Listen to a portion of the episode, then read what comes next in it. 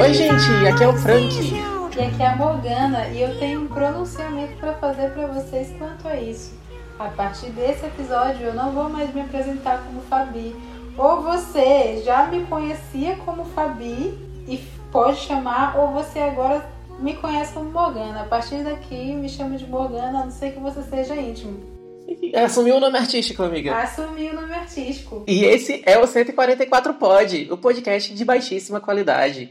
Estamos começando mais um episódio exatamente hoje. E, amiga, eu quero lhe pedir uma licença poética neste começo de episódio. Amigo, você me permite? Eu te permito toda a poesia que você quiser.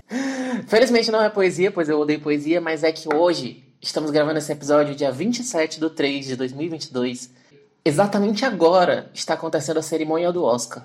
É, gata.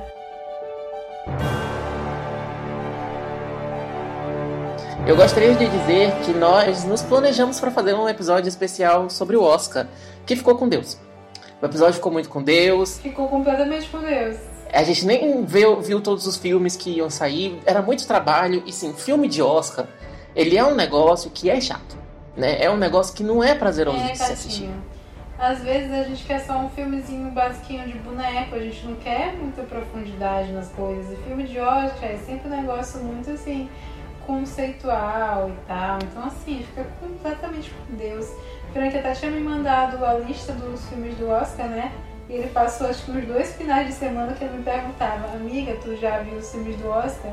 Aí eu não, amigo, mas eu vou assistir. Até que chegou um momento que eu falei assim, amigo, eu não vou assistir, fica com Deus. Se você quiser fazer solo, você faz. Porque, enfim, eu pulei fora há muito tempo. E agora nós percebemos que não vem aí mesmo de todo modo. Não tem mais nem como vir, porque o Oscar tá acontecendo agora, né? É. Mas eu gostaria de dizer que eu ainda tentei me enganar. Eu ainda assisti, acho que, três ou quatro filmes. Então, eu gostaria de dizer que eu tenho aqui. É, eu vou comentar sobre esses três ou quatro filmes que eu assisti, porque eu não quero ter esse trabalho jogado fora. Que assim, se eu gostei de um, foi muito. Então, eu vou comentar sobre ele sim. Você vai comentar comigo mesmo sem ter assistido. Vamos lá? Tá Começa bom. aqui do episódio, vamos tirar 10 minutos apenas para comentar sobre os filmes do Oscar. Tá bom, amigo. Vamos começar. É, os filmes indicados ao Oscar foram 10. Dentre eles, eu assisti Duna, Não Olhe para Cima, No Ritmo do Coração e O Beco dos Pesadelos. Os outros filmes, eu vi uma análise sobre Drive My Car, e eu vi uma análise. Não, foi só sobre Drive My Car mesmo, que eu pensei assim, eu não vou assistir o filme, mas vou pelo menos ver uma análise. Uma análise e quatro filmes, assim. Metade. Pra mim eu considero metade. É, os outros filmes ficaram com Deus. Vamos falar sobre o filme que eu assisti, O Beco dos Pesadelos. Eu não lembro de nada desse filme. Eu literalmente vi que tem um começo, que é o. É, o cara indo pra um circo, e aí tem um. um- um- Gente, eu dormi. Eu, eu literalmente acho que eu dormi. Agora que eu parei pra pensar, eu dormi vendo esse filme. Ódio! Eu lembro que tem uma casa pegando fogo, eu lembro que tem um William Dafoe e eu não lembro de mais nada. Amigo, talvez Então o pesadelo aconteceu todo na sua cabeça. Você dormiu e aí o pesadelo aconteceu nos seus sonhos. Esse é o conceito o filme? do filme. Exatamente, é um filme conceitual. Ele acontece no seu subconsciente. Ele não existe. Ele é apenas um experimento. Então, assim, gostei da experiência. Infelizmente não lembro dela. Eu tenho mania de anotar meus sonhos, mas é, eu vou ler pra vocês o meu último sonho anotado. Então essa vai ser a sinopse do filme. Você tá preparado, amiga? Tô preparadíssima, nossa, gente, eu amo. Amo o caderno de anotação de sonhos de Frank. Uma preciosidade.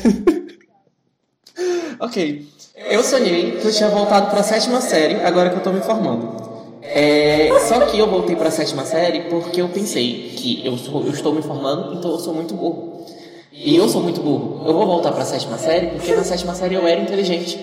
E aí eu decidi me matricular na sétima série de novo. Eu tô lembrando agora que eu tô lendo aqui as anotações. E quando eu cheguei na sétima série, todo mundo tinha 25 anos, porque todo mundo tava se formando e pensando a mesma coisa, que é muito burro e por isso decidiu se sentir inteligente se matriculando na sétima série. E é isso. Esse foi meu sonho. Amigo, o meu riso ficou entalado no meu coração porque eu fui querer rir, só que no meio do caminho eu me identifiquei. Porque eu realmente sou essa pessoa de 25 anos que se sente burra e que gostaria de voltar pra sétima série. Foi quando tudo começou a dar errado. Exatamente. Eu, eu gostaria muito de ter a oportunidade de fazer tudo de novo, só que dessa vez para dar certo. Com a mentalidade que eu tenho hoje. Eu acho que eu Sim. conseguiria fazer dar certo. Eu também Então acho. esse eu não gostei. Não gostei do Beco dos Pesadelos, é um filme que me fez refletir sobre minha vida. Tá? Não quero voltar pra sétima série. E é isso. O próximo filme foi Duna. É, Duna, eu posso resumir ele como um take. Assim, se você pode ter uma experiência de Duna no 8D, né? Que é a vida real. Você vai até os lençóis maranhenses. Aí eu você fica vendo aquele monte. tanto, que ódio! Sabia que tu ia falar sobre seus maranhenses. Você fica vendo aquela paisagem assim que é só areia, e aí você bota uma turbina de avião pra tocar. Que essa é a trilha sonora do filme, que inclusive acabou de ganhar o Oscar de melhor trilha sonora. É uma turbina de avião. É um brum e só. E esse é o filme. É assim, duas horas, que se você tirar as ladas de turbina de avião e os takes de areia, o filme tem 40, e- 42 minutos, no máximo. Porque, e ele tem duas horas e meia de duração, eu acho. Mas é só areia com turbina de avião. Esse é Duna. É, gata. O próximo filme é Não Olhe Pra Cima. Que, gente, Pode olhar pra cima? esse é o filme mais famoso que teve, né? Que foi, assim, todo mundo tava comentando, porque, nossa, tem a Jennifer Lawrence, tem a Ariana Grande, tem o é, Leonardo DiCaprio, tem a, a Mary Streep. É tipo um elenco de peso. Ah, é esse? É, é um elenco de muito peso, assim, só, só artista mesmo forte, sabe? Eles devem ter gastado. A Kate Blanchett deve ter gastado horrores só pra, no casting desse filme. E isso é um filme qualquer coisa, gente. Sabe o que me irrita? É porque é um filme de militância, mas é aquele filme de militância que só vai militar pra quem já é militante. Se você não concorda com o que o filme fala, ele não vai mudar a tua vida. E se você concorda, ele não vai mudar a tua vida. É um filme inútil. Eu lembro que esse filme me deixou muito confusa. Eu não cheguei a assistir. Eu só vi twitteiros comentando. E vocês sabem como é twitteiros comentando. Então, assim, tinha gente tweetando muita militância, tirando das vozes da cabeça deles, com certeza, por conta de que é o que twitteiros fazem. Eles pegam uma coisa pequena e transformam numa coisa enorme. E outras pessoas que literalmente interpretaram o filme de uma maneira completamente contrária, como se fosse uma mensagem fascista. Então eu olhei pra isso e pensei assim, não vou assistir.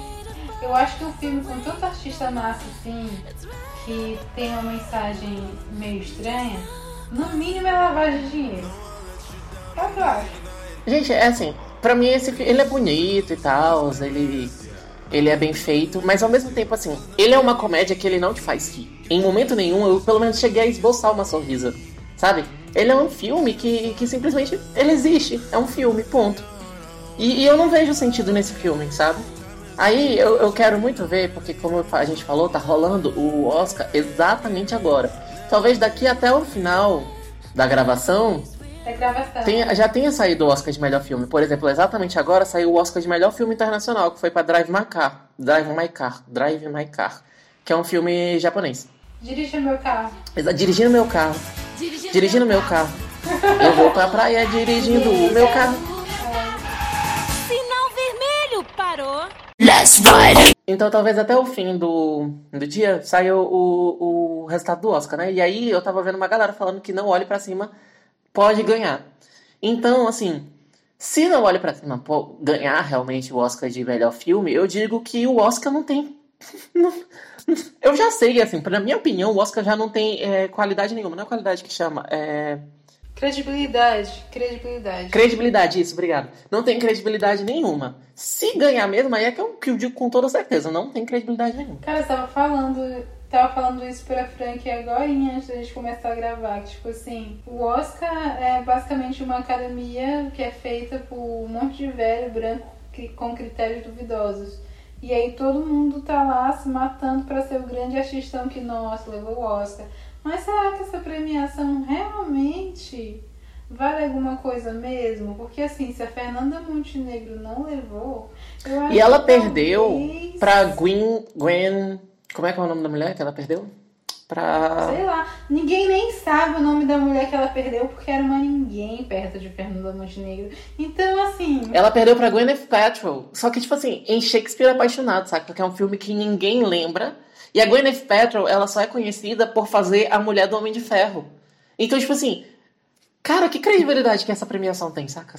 amiga, é o que eu tô dizendo. Deram um prêmio pra uma pessoa irrelevante perto da Fernanda. Então, assim, realmente vale a pena acompanhar essa coisa só porque assim já está aí faz uns anos eu acho que talvez esteja na hora de uma nova academia com uma nova premiação mas são os meus pensamentos de pessoa que sonha vamos continuando o último filme que eu assisti foi No Ritmo do Coração. E esse eu gostei. Esse eu posso dizer que eu gostei de verdade. Apesar de que eu não vejo ele como um filme de Oscar. Mas o ritmo é realmente o do coração? Amiga, aí eu, eu não sei se eu posso afirmar. Mas seguindo, amigo, perdão, te atrapalhei. Esse, esse filme, pra mim, ele é um filme de segunda de noite. Como é que chama? Tela máxima? Tela quente. É um filme de tela quente. Ele é bem legal. Ele é sobre uma menina que ela é a única ouvinte na família dela né? O pai, a mãe e o irmão dela são surdos e eles são pescadores e por isso ela precisa ajudar eles, é, porque tipo eles precisam do barco, responder rádio, ouvir buzinas e tal. E como ela é a única ouvinte, ela precisa ajudar eles. Mas ao mesmo tempo, o sonho dela é cantar. Eles não apoiam isso, obviamente, porque eles são surdos. Eles não ouvem, eles não sabem se ela realmente canta. E assim, é muito bonito o filme. E tem uma cena, que foi a cena final, que eu chorei. Que é a última cena de música, né? Duas cenas, na verdade, assim. A cena final eu chorei, e a outra cena, que é aquela cantando uma apresentação, simplesmente corta pra perspectiva da família dela e fica tudo mudo. E, e assim, é impactante, sabe? Porque, tipo, ela se prepara o filme inteiro para cantar essa música. E na hora que vai cantar, simplesmente o filme fica mudo. Porque tá mostrando a família dela ouvindo ela. Eu achei isso sensacional. Sensacional. Então esse filme eu realmente gostei que eu acho que não é um filme de Oscar. Eu não vejo esse filme ganhando Oscar, mas eu vi que o, um ator desse filme ganhou o melhor ator coadjuvante. Então, assim, é, parabéns. É, parabéns pra você. E é isso. Então vamos agora falar sobre o tema de hoje, porque eu já perdi aqui quanto tempo mesmo? 15 já minutos. É um episódio. Falando do, do tema que não tinha nada a ver. Já é um episódio. Uhum. Mas vamos falar sobre o episódio de verdade agora. Vamos entrar no episódio de verdade. E o episódio de hoje é sobre Red, Crescer é uma Fera. Ou Turning Red em inglês. inglês. Ou pelo menos eu faço questão de não falar. É, eu vou chamar de Crescer uma Fera durante todo o episódio, se eu for precisar falar o título do filme. Eu também, eu, eu concordo, eu vou falar que Crescer uma Fera. Você quer falar um pouco sobre o que é o filme, amigo? Amigo, é aquela questão. Eu já vou começar dizendo que eu adorei o filme. Então, eu acho que se for pra eu falar, eu vou me. Como é que chama o nome? Eu vou me exaltar e aí eu vou começar a falar pelos cotovelos e você sabe como é isso. Então, talvez seja melhor você falar um pouco sobre o que é o filme, amigo. Ok, então. Então, é, já que Fabi falou que ela adorou o filme, eu vou dizer que eu não vi muita graça. Esse vai ser um episódio de Como um ataque sempre. e uma defesa. Porque eu não vi muita graça nesse filme. Ai, ai. Então vamos lá. Cresceu uma fera sobre uma menina de 13 anos que ela se transforma em um panda vermelho sempre que ela sente emoções muito fortes, né? É um filme de cultura chinesa, mas é que se passa no Canadá. E ela é uma menina que ela é de uma família super tradicional. Eles têm um templo e por causa disso ela é super controlada pela mãe dela. A mãe dela quer que ela seja a menina perfeita, ao mesmo tempo que ela só consegue ser ela mesma quando ela não tá na presença da mãe. Porque é quando ela consegue não ser o que a mãe espera dela. Só que com o passar do tempo, ela se submetida a um estresse muito grande durante o filme e ela começa a se transformar em um panda vermelho gigante. E a partir disso o filme começa a se desenrolar, né? Como o Fabi já falou que gostou e eu já falei que eu não gostei, eu vou falar que eu. porque eu não gostei. Vou começar logo aqui a minha, meu ataque, né? O filme, ele é. Não sei, tipo, o começo, principalmente o começo dele, eu acho que não tem ritmo, sabe? É um filme meio acotovelado. É um filme meio, tipo, tipo até uma parte assim, tipo, uns 30, 40 minutos. Eu tava olhando, tipo, o que, que tá acontecendo nesse filme? Ele é corrido ao mesmo tempo que não é, e ele, ele parece que não tá sabendo muito bem pra onde vai. Ele começa a pegar ritmo do meio pro final. Mas o começo dele eu achei muito acotovelado. Foi isso o seu ataque, amigo? Ele tem mais coisas que ele odeia, mas eu não lembro mais. Não, não, calma aí. É porque. Continuando. Não, primeiro eu achei que ele tem esse problema de ritmo, e depois eu também achei assim. Eu não sei, ele não me conquistou, ele não, não conversou muito comigo. Talvez eu, eu, eu, eu, entendo que, por exemplo, ele tenha conversado muito com quem realmente teve esses problemas. Eu nunca tive problema de tentar ser quem eu não sou para agradar os pais. Eu tive o problema de tentar ser quem eu não sou porque eu era gay. E eu queria ser hétero, mas aí já é outra história. E ai, porque a, a, a, Disney faz queer baiting, queer fishing, sei lá como é que chama isso daí, eu também não, não entendo porra nenhuma. Mas para mim não funcionou, eu não conversei com o filme, eu não consegui me conectar. O filme eu achei ele acotovelado até metade, na metade pro final eu achei ele mais legal assim, mas também não me emocionou. E eu terminei o filme com a sensação de tipo, a mesma sensação que eu tive quando eu assisti, por exemplo, o Soul, que foi, ah, um filmezinho legal. E depois de um tempo esqueci, sacas? Que eu acho que os filmes da Pixar, eles têm estado muito nesse, nesse ritmo, né? Soul foi assim. Luca até que eu achei um pouquinho mais legal, mas Red pra mim foi a mesma coisa. E outra, tu tem percebido que a Pixar ela tá lançando um filme atrás do outro? Tô percebendo, mas não tô achando ruim. Eu também não, que eu gosto. Como eu disse, não é ruim o filme, eu só não me conectei com ele. Eu achei ele bom, mas eu não achei ele lá essas coisas como tá todo. E outra coisa, gente, ah, uma coisa que fez muito sucesso, que estourou e que tá todo mundo, ai meu Deus, é a Fort Town, né? A banda. Você não, Eu acredito que o Fabi vai querer te. Você não ouse falar mal. Fabi, ela vai querer tirar meia hora pra falar sobre o Fort Town, mas eu só vou dizer que o. Gente, como é o nome da banda? Aquela a banda de K-pop brasileira que cantava o Dino, Dynamite. Dynamite. Minhas que eu não tinha.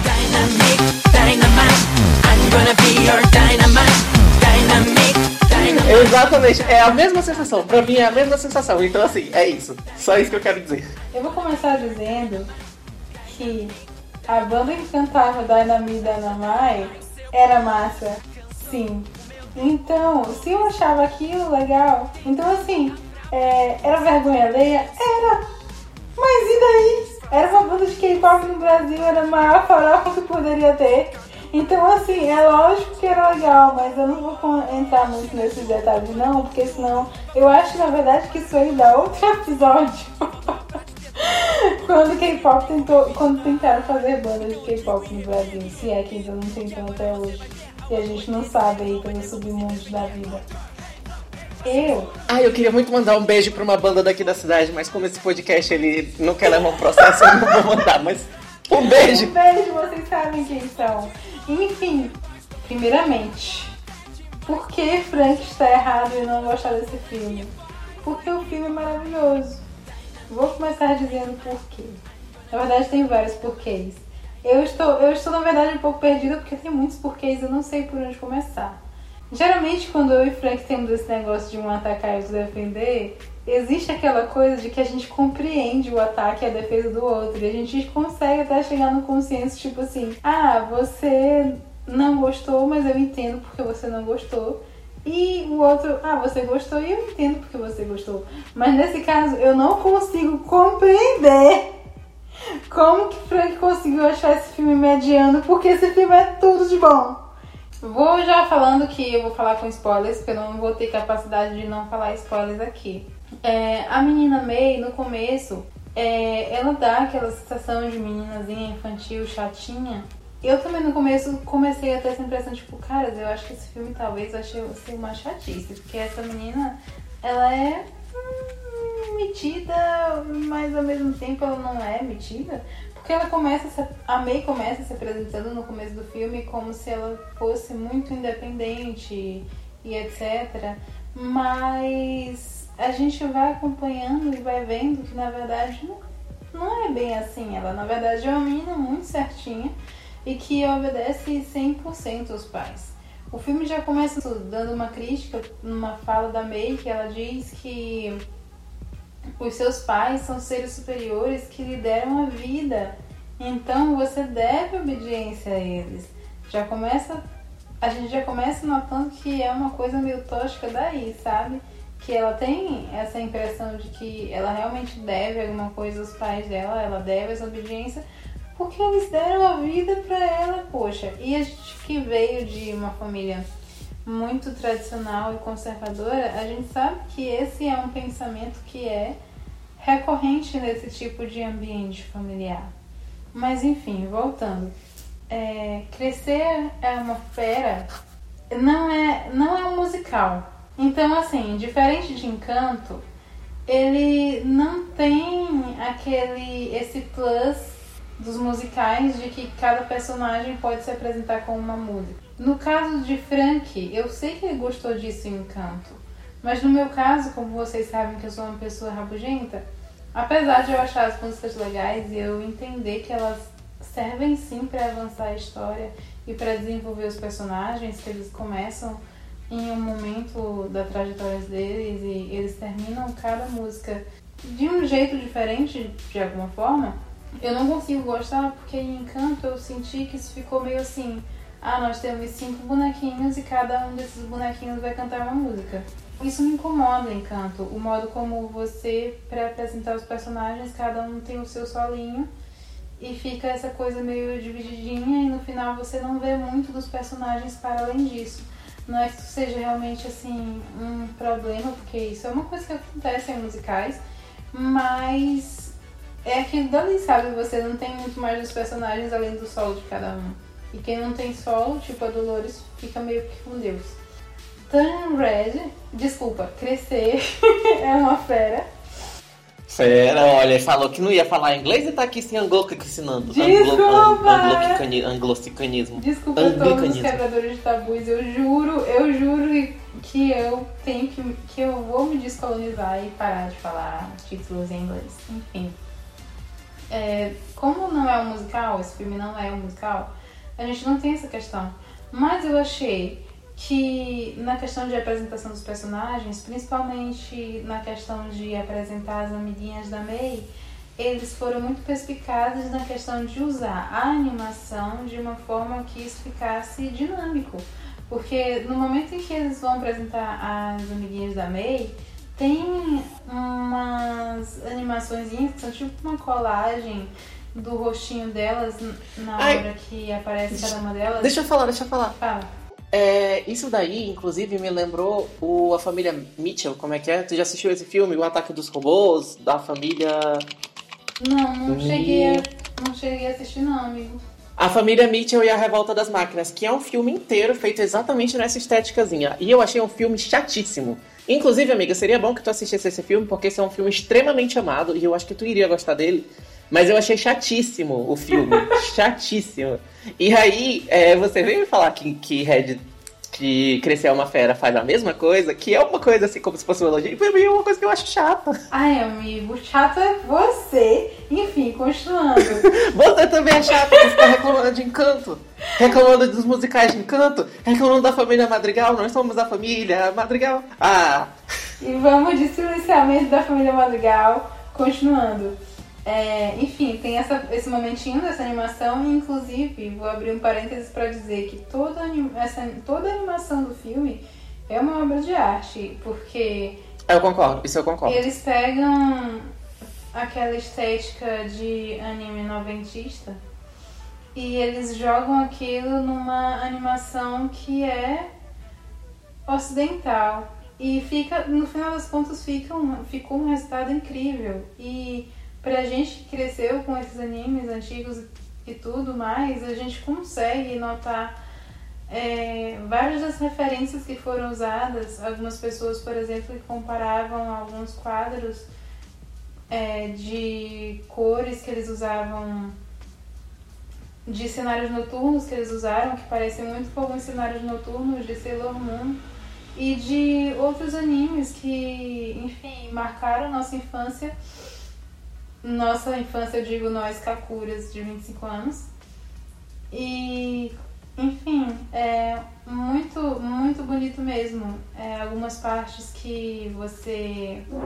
que os personagens se emocionam e aí tem aquela coisa dos olhos ficarem enormes, arregalados e brilhantes. E brilhando. Uhum. É, a questão... eu, eu achei muito interessante a estética do filme também, a questão deles não tentarem fazer uma. Porque assim, a animação ela tem é, cada vez evoluído mais. Mas ela está cada vez evoluindo mais, enquanto ao mesmo tempo ela cada vez fica mais é, fotorrealista, sabe? São raras as animações que tu vê de hoje em dia que brincam com o fato delas serem animações e poderem fazer qualquer absurdo.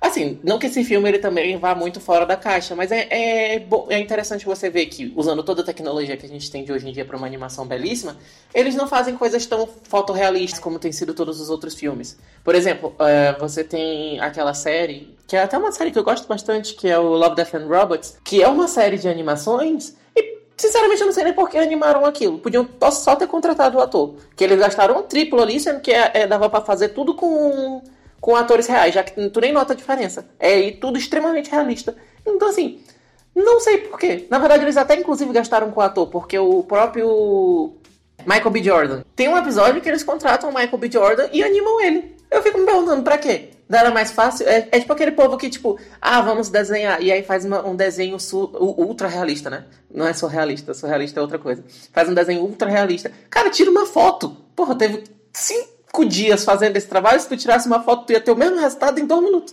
Não entendo. Amigo, eu inclusive fico muito caladinha sobre essa questão devido ao fato de como eu ilustro, vez outras pessoas querem que eu faça coisas ultra realistas, né? E aí eu fico, hum, porque eu também não gosto desse tipo de desenho porque eu tenho esse mesmo pensamento. Mas, sobre Crescer uma Fera, eu queria dizer que Frank só não diz que eles foram bem fora da curva porque ele não gostou do filme e porque ele não quer dar o braço a torcer. Porque, na verdade, eles foram bem fora da curva sim. Porque nesse momento nós estamos sim vivendo esse momento de. Nesse momento nós estamos vivendo esse momento de é, animações ultra realistas. E eles não só foram o caminho contrário disso aí, como eles pegaram uma estética que não é a estética que geralmente usam aqui. Porque geralmente quando se estilizam é, as animações, não se estilizam é, priorizando trazer essa estética de animes e mangás. E eles trouxeram de uma forma que até teve comparação com, com desenhos, com o estúdio Ghibli, por exemplo. Porque o estúdio Ghibli usa muito essa estética kawaii e com coisas, por exemplo, como a boca de feijão, que é aquela boquinha Sim. que tem os cantinhos arredondados, com o dentinho arredondado também. Enfim, eu achei que eles foram bem fora da curva, assim.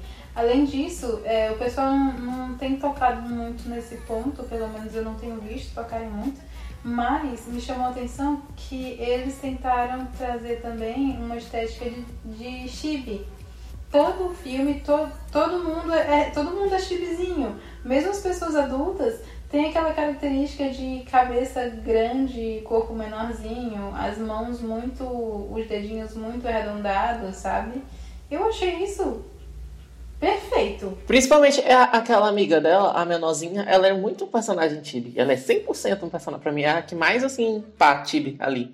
Sim. É lógico que eles não puderam exagerar tanto assim nisso, porque se fizessem isso com todos os personagens ia parecer que todos são crianças e a gente tinha que conseguir compreender quem que era criança e quem que era adulto.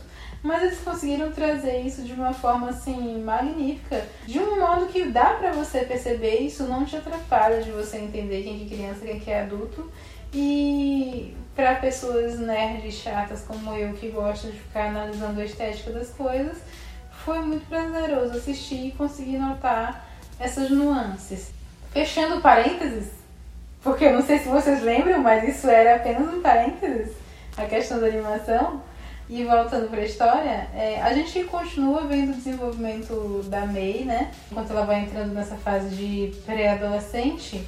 E uma coisa que é muito interessante é que o ponto de virada do filme acontece quando a May começa a perceber que ela tem sim fantasias estranhas com um menino que é tipo o caixa de uma lojinha e aí as meninas começam, nossa, como ele é gato, etc. E a May fica tipo, nada a ver.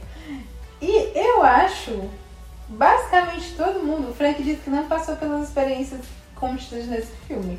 Mas eu acho que basicamente todo mundo já teve esse momento em que ficou dizendo que ai, nada a ver, essa pessoa é, é muito estranha, eu não gosto. E aí depois estava no quarto escrevendo fanfic. tu lembra daquele menino que. Rapidão, abre parênteses. Hum. Tu lembra daquele menino que estudava com a gente, que todo mundo dizia que ele era lindo e eu dizia que ele só era branco? Sim. Pois é. Não que eu pois é. Fique, mas tipo, de hoje em dia eu acho ele bonito. Amigo, pois é, então assim, às vezes a gente tem esse momento só pra querer dizer que a gente é diferentão. A May, dá pra perceber que é sobre isso, porque Durante todo o filme ela fica, ah, eu sou independente, eu sou isso, eu sou madura. Então, quando ela fica nisso de negar o que ela sente, parece que é mais para ela provar para as amiguinhas dela que ela sabe mais sobre a vida e que aquele menino não é nada, que ele é só um menino, que existem meninos mais legais para se interessar. Tanto que nesse momento do filme ela chega e puxa a questão do Fortal. Tipo, ai, olha que, como são meninos de verdade. Sendo que, na verdade, isso é a coisa mais infantil que se poderia dizer, porque aqueles meninos que são meninos de boy band, etc e tal, são a coisa mais fantasiosa que tem no mundo. Todo mundo sabe que meninos de boy band, a imagem que eles passam são só tipo, imagem para vender. E é por isso que faz tanto sucesso com meninas mais novas que ainda têm essa idealização. E aí a gente nota que por exemplo, a amiga dela, a amiga que se veste de verde, eu não decorei o nome de ninguém, perdão, só decorei, só decorei o nome da May. E dos meninos do Fortal, enfim. Tu decorou o nome do... Enfim, a menina, a amiga dela que se veste de verde, ela chega e fala, é amiga, só que assim, os meninos do Fortal, eles estão estão sendo fortal e o menino aqui, ele tá bem aqui, sabe? É acessível pra gente é uma coisa mais de entender a realidade em que se vive. E a May continua negando essa realidade. Até que ela chega um momento que ela tá sozinha no quarto dela. E aí ela começa a desenhar coisas. E aí eu vou mais uma vez pegar Frank na mentira. Por quê? Porque eu duvido muito se na vida dele nunca leu uma fanfic como é que ele veio dizer que ele não consegue se identificar com uma menina que tá literalmente escrevendo uma fanfic no quarto? Porque é isso que ela faz. Ela chega e ela começa a, a, a sentir sentimentos e aí ela começa a desenhar coisas. Literalmente a questão da fanart. E aí ela desenha, desenha, desenha, desenha. E eu acho interessante essa parte porque é uma parte que passa tão rápido e aí de repente a mãe dela chega no quarto. Eu acho interessante porque por mais que tenha passado rápido, faz a gente entender que ela passou horas desenhando aquilo. E aí quando a mãe dela, quando, ela, quando a mãe dela chega, ela já tem todo um caderno cheio de fanfic, de fanart. E aí a mãe dela chega e vê esse caderno. E nossa, eu não sei nem o que dizer. Porque dor, sabe? Olha, mas eu vou te dizer. É, eu não me identifico com outra parte fanfiqueira porque eu nunca fui muito da fanfic, da questão da fanfic mesmo escrita. Eu li pouquíssimas durante minha vida, não fui muito fanfiqueiro. Porém, a... Mentira, que eu já escrevi uma fanfic. Ai, meu Deus, lembrei isso agora. Sim, é, porém, a questão da fanart, sim. Quem nunca, quando era criança, pensou. Nossa, eu fazia muita fanart de Grande Chase, meu Deus, quantas vezes eu já desenhei o Jim de Grande Chase. Então, tipo assim, eu me identifico com a questão da fanart. Pois é, e nossa, eu sempre, eu, assim, eu sou a mais nova de quatro irmãos. No caso, eu sou a quarta irmã. Eu nunca chegaram os meus irmãos a realmente pegar alguma coisa que fosse muito vergonhosa minha pra rir de mim. Mas, até porque eu, eu, eu era uma criança meio chata. As coisas que eu achava que iam me envergonhar, hoje em dia eu olho e vejo que não eram grandes coisas. E, enfim, mas acabou que. que gente, eu... a gente tem um podcast, não é pouca coisa envergonha a gente. É! mas enfim, acabou que, que eu desenvolvi esse medo de que alguém um dia chegasse e visse, sei lá, minha pasta de fotos do Sesshomaru e risse de mim. Então, quando isso aconteceu com a May, que tipo, ela. A mãe dela. A mãe dela, meu Deus! A mãe dela chega e, e olha o caderno dela cheio de fanart de fanfic. Eu fiquei tipo, cara, eu já imaginei essa cena acontecendo comigo mil vezes, ainda bem que nunca aconteceu, mas eu Mas amiga, complet... ah. Eu tenho que te dizer que, como tu tá falando, o filme é muito por questão de identificação. Tu se identificou com o filme, o filme conversou contigo. Comigo não aconteceu, sabe? E tipo, o filme não conversou comigo. Até agora tu tá, tipo, defendendo, defendendo, defendendo na identificação. Não me identifiquei. Pra quem se identifica é ótimo, pra quem não se identifica é ok. Não tô, em nenhum momento nenhum eu disse que o filme é ruim, só disse que ele é ok, assim, tipo, fica com Deus. Amigo, mas eu defendi na identificação, mas eu também defendi na, na animação. Sim, é, olha, a animação do filme é muito bonita, mas eu ainda discordo contigo. Eu não acho que ele vai para fora da curva. Para mim, ele continua na curva, amiga. Ele tá, tá fazendo uma curva fechada. Tu tá aí defendendo o Drift, o I Wanna If You Know If You in Tokyo? Eu acho que não. Amigo, eu continuo achando que sim, ele é fora da curva em questão de animação. E em questão de identificação, eu vou dizer assim. Eu vou, por aqui, eu vou parar de contar mais da história do filme, mas eu queria dizer que essa questão de identificação dele é um ponto alto. Não só por tipo, ah, Fabi, que é uma pessoa muito amarga, se identificou com o filme. Não só por isso, mas por questão de que é, acho que a identificação que ele traz é um tipo de identificação que não é muito comum como que eu posso explicar isso melhor? É, a Disney tem muitos filmes sobre romance de família, a família Madrigal, por exemplo. São Esse é um filme assim. sobre família, amiga. Esse é um filme sobre família, só que a questão de identificação é porque que eu digo que é diferente, é porque você está vendo o desenvolvimento pessoal dessa personagem é uma coisa mais íntima, sabe? Do, de você se aceitar, uma coisa mais autoestima, amor próprio. Por mais que tenha toda a questão de a família tradicional. Eu, eu também etc. não acho que é isso. Eu acho que é mais um filme, porque, tipo assim, não é a questão dela se aceitar, é a questão dela se impor. E aí continua, não acho que é um filme mais íntimo. Ele é um filme mais realmente sobre família e sobre, tipo, eu acho que ele conversa muito bem com os filhos que tentam fingir ser coisas que não são para os pais. O, o crescimento pessoal dela no filme é, desde o começo, por exemplo, é, a mãe coloca a culpa nas amigas dela e ela fica quieta e abaixa a cabeça porque ela quer continuar agradando a mãe. Até que no final do filme ela diz: Não, cara, eu sou assim, eu quero ser esse panda, eu gosto de ser esse panda. E é isso.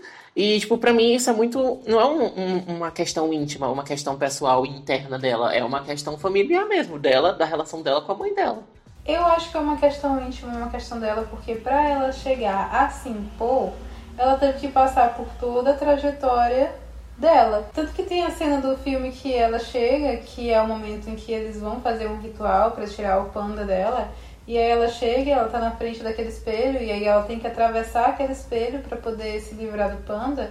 Naquele momento ela, ela percebe, não quero livrar.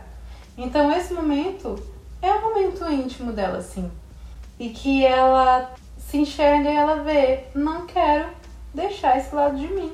E a partir desse momento é que ela consegue se impor. Então, sim, o filme é sobre questões familiares e como ele mexe com a gente dentro desse ambiente familiar, ele é. Mas ele é muito sobre uma trajetória pessoal. É, é uma. É. Mas acho que as duas conversando ao mesmo tempo. Eu não vejo o filme tão tão pessoal quanto tu vê. Eu vejo ele mais familiar. Mas ao, ao, mesmo tempo, não tem como negar, né? As duas coisas elas estão intrinsecamente ligadas. Pois é, é porque assim. É, eu tô comparando com Encanto bastante, porque é o. Também é um outro filme familiar. E também temos episódio. É, e também porque, tipo, foi o que aconteceu com o contrário. Tipo, eu achei mais ou menos, Frank achou maravilhoso. Porque Encanto, ele é 100% familiar sabe? É, a Mirabel tem aquele tem uma jornada dela ali, mas a jornada dela é a jornada porque ela quer ser aceita e no final das contas ela se sente aceita como uma madrigal. Diferente da May, que ela chega e ela não tem a questão de não se sentir aceita pela família, ela é aceita pela mãe dela de certa forma. A mãe dela gosta da, do lado dela, que é a meninazinha boazinha, obediente, que é um lado dela, não deixa de ser ela. Só que ela tem outros lados para além desse. E ela quer que esse lado seja aceito também. Então não é só simplesmente sobre, ah, eu quero ser aceito nessa família. É sobre eu aceitar que eu tenho esse outro lado e como esse lado se encaixa dentro das minhas relações familiares e de amigos e tudo. Enfim, continuando, eu acho legal também desse filme que ele a estética dele, além dela ser essa estética orientalizada, ela traz essa estética numa, é dos anos 2000, porque o filme se passa por ali pelos anos 2000. Então, é, não tem aquela questão de muitas piadinhas com internet, redes sociais, etc. Porque no momento do, do filme aquilo ainda não existia. E traz toda aquela questão de coisas filmadas com uma Tech Pix, que lembra muito filmes da Disney, que inclusive fico muito triste que a Disney não faz mais, que é filme sobre adolescentes dos anos 2000 fazendo coisas de adolescentes dos anos 2000, tipo Presos no Subúrbio. Muito bom. É, Liz Maguire, Um Sonho Popstar. Qual outro? Aquele da Lindsay Lohan. Qual o filme da Lindsay Lohan? Garotas Malvadas? Não, Garotas Malvadas também, porque eu acho que Garotas Malvadas já é um pouco mais adulto. É, ensino aqueles médio já. de- É, é aqueles filmes de pré- de pré-adolescente, tipo. Operação Cupido. É. Não, Operação Cupido também já é muito mais lá pra baixo. É aquele. tá na ponta da língua. Confissões de uma adolescente em crise. Ah, sim, sim, sim, Até sim. porque Confissões. Não lembro de nada desse filme, meu Deus do céu. Nossa, inclusive ele é perfeito. Em, é, em Confissões de, de uma Adolescente em Crise, a gente tem mais ou menos vários desses de crescer. ah, não sei o que é uma fera. É, tipo, tem o, o ídolo, né? Ela tinha um, um crush ídolo, tem a amiga, que a amiga se sente traída em certo momento da história e depois elas voltam à amizade. Enfim, tem vários elementozinhos que eu achei muito bacana o fato de que eles trouxeram esse renascimento para esse tipo de história, porque hoje em dia as histórias estão tem um clima assim tão denso, pesado quando é pra falar de adolescente ou pré-adolescente. Euforia. E às vezes é uma coisa mais boba consegue contar uma história que é tocante de uma maneira mais leve. E eu achei que eles trouxeram isso. Até porque assim, é Pixar, né? Então é lógico que É. não teria um Agora- tão- Já que estamos falando sobre o ano de 2000, vamos falar. Eu sei que tu quer muito falar sobre especificamente uma coisa que era muito moda nos anos 2000, principalmente por causa do. Como era o nome deles? É o Backstreet Boys. Depois também veio assim várias outras, como por exemplo o já citado incrível e maravilhoso Champs, Dynamite, Dynamite, I Wanna Be Your Tu foi Dynamite. pesquisar, não foi? Eu Fui, eu fui pesquisar. Eu fui pesquisar qual era o nome dele. E também o The Wanted, o One Direction e várias outras boybands que explodiram antes de explodir as boybands da Coreia. Então, fala sobre o Portal. Eu sei que você quer falar sobre o Portal. I never met nobody like Eu quero falar sobre o Portal. Enfim, galera, o Portal é tudo. Ele é um grupo de cinco integrantes, apesar do nome ser Portal. Inclusive, eu achei genial que a mãe da May, ela se pergunta sobre isso, tá passando um comercial do Portal e a mãe da May e fala assim: O que que é Portal? Eles são cinco.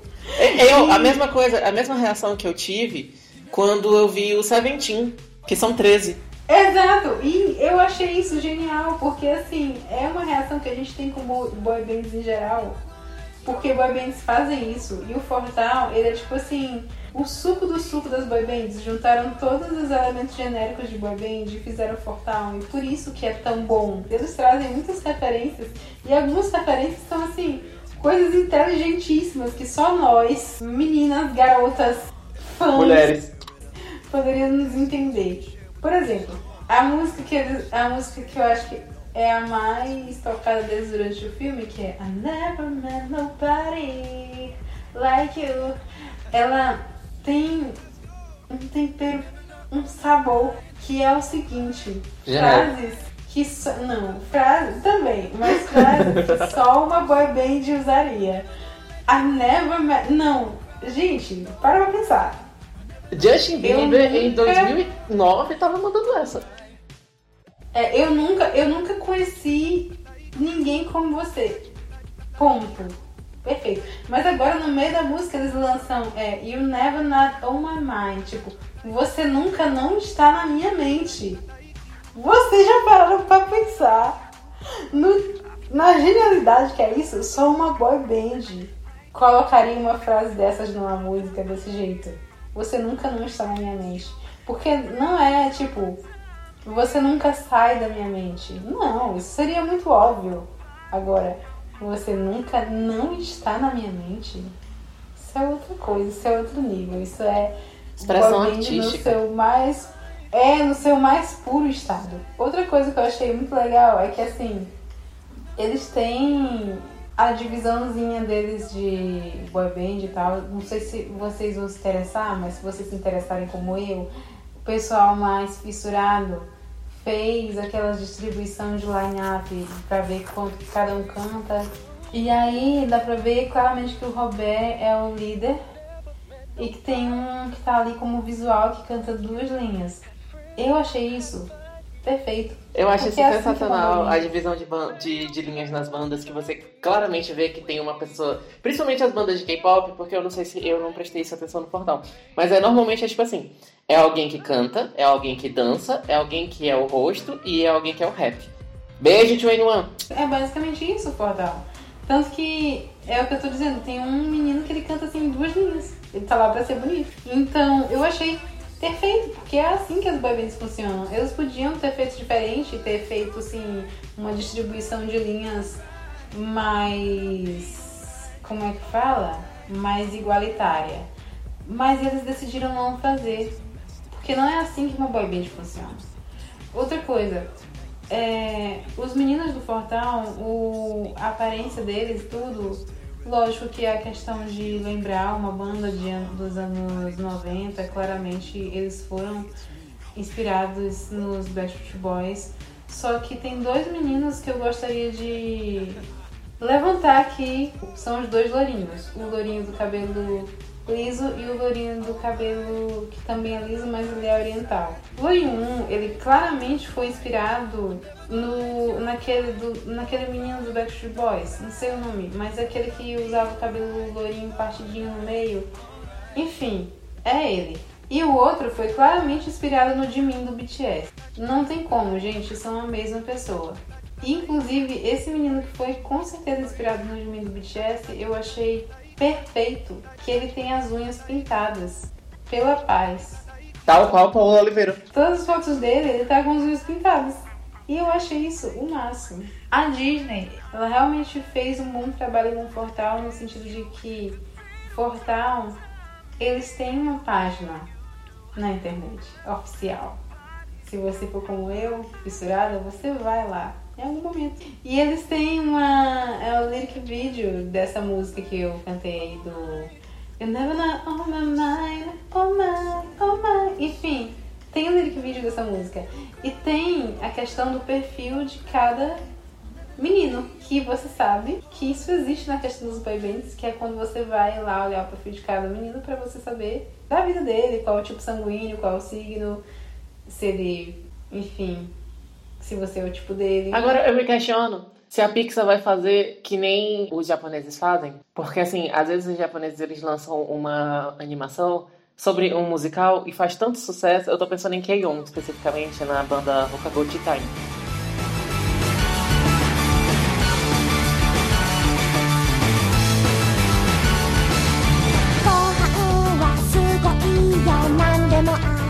Porque fez tanto sucesso no, no anime K-On! Que elas lançaram um álbum. E elas saíram fazendo show, sacas?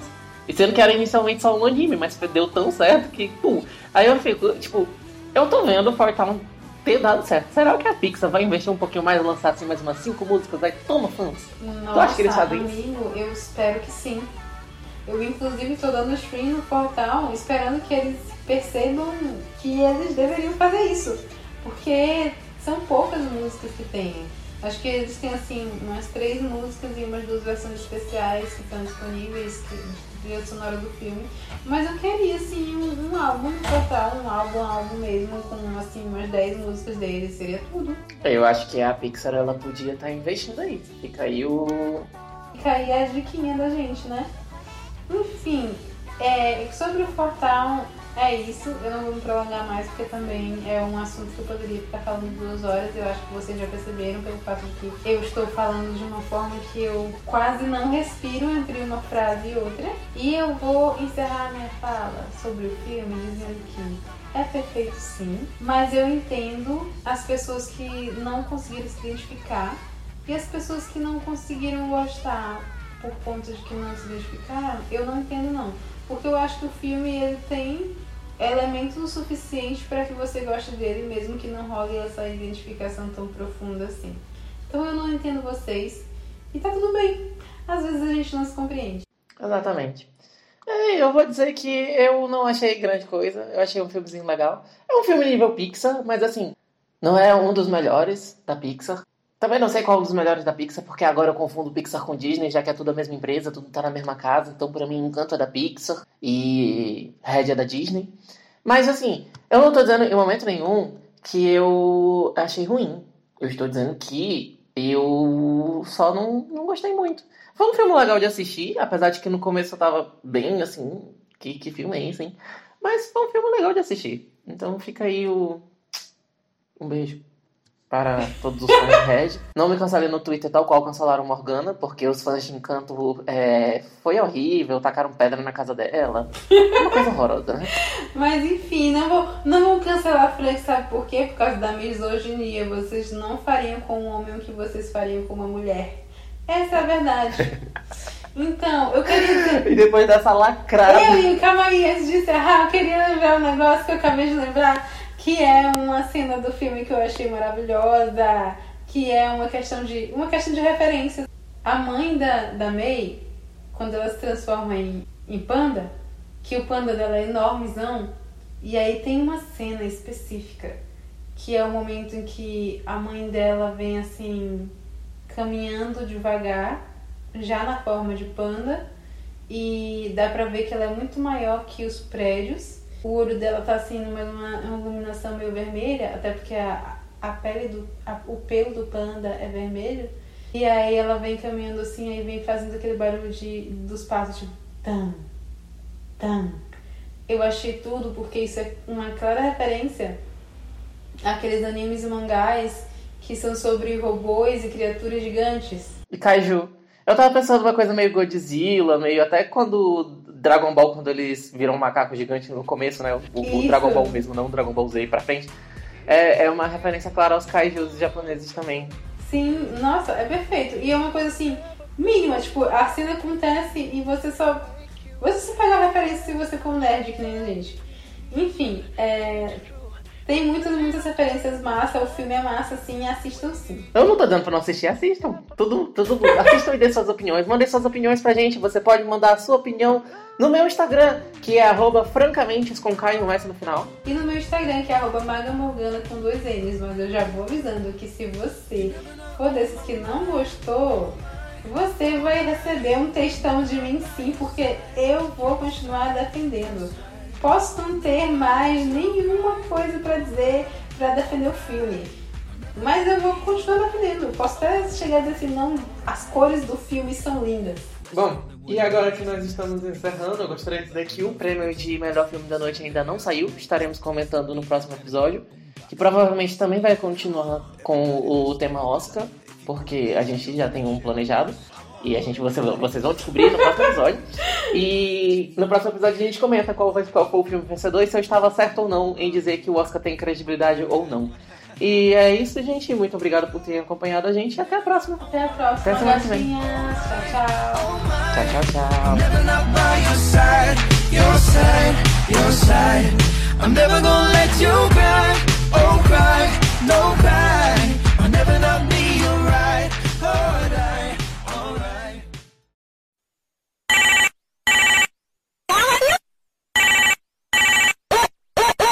Ei, rapidão, só uma coisa. Eu, eu, eu fiquei muito em dúvida Ah. agora. As Nine Muses, elas eram nove ou elas eram cinco? Se eu não me engano, Nine Muses elas começaram com nove, mas aí elas foram saindo do grupo.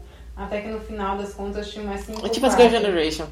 Amigo, aí você vai ter que arranjar briga comigo de novo. Generation. Olha, eu vou te falar ficaram- que depois que a Jessica Jones saiu das Girl Generations, nada mais no mundo deu certo. Ei, é verdade. Sim, voltando. Então. Muses. O portal, perdão. Então, voltando pro portal, que é o puro suco das boy bands. Eles trazem muitas